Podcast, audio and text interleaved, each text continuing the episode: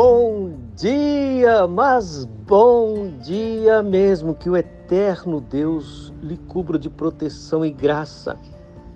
E que o sangue carmesim que perdoa os nossos pecados poderosamente lhe guie em cada ato.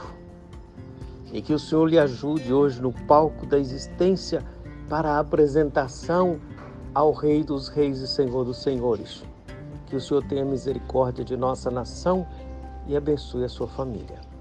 Ele convida para mais um encontro com Jesus.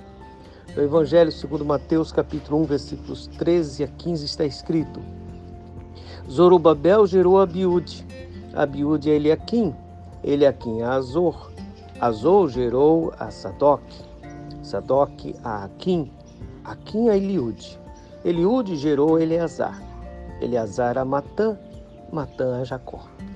Nós não sabemos muito sobre esses homens a não ser o significado dos seus nomes. Sabemos que são descendentes de Zorobabel e antepassados de José.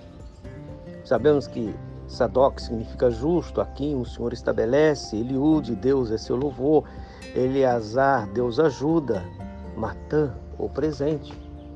Mas são homens que não têm muitos registros históricos.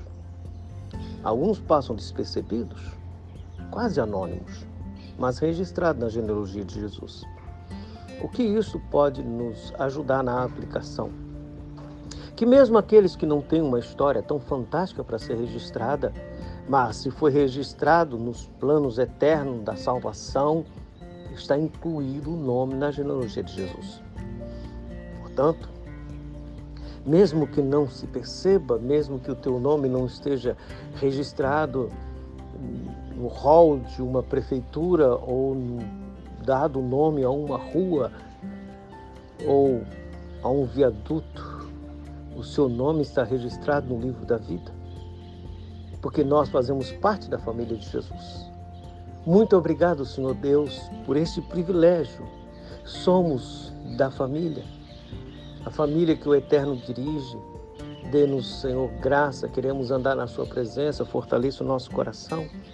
Tenha misericórdia de nossa nação, nos ajude a entender a Sua vontade, pois queremos glorificar o Teu nome e fazer o que lhe agrada.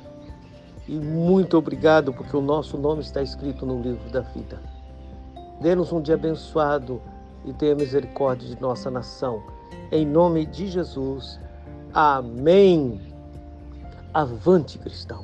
O seu nome está registrado por Deus no livro da vida.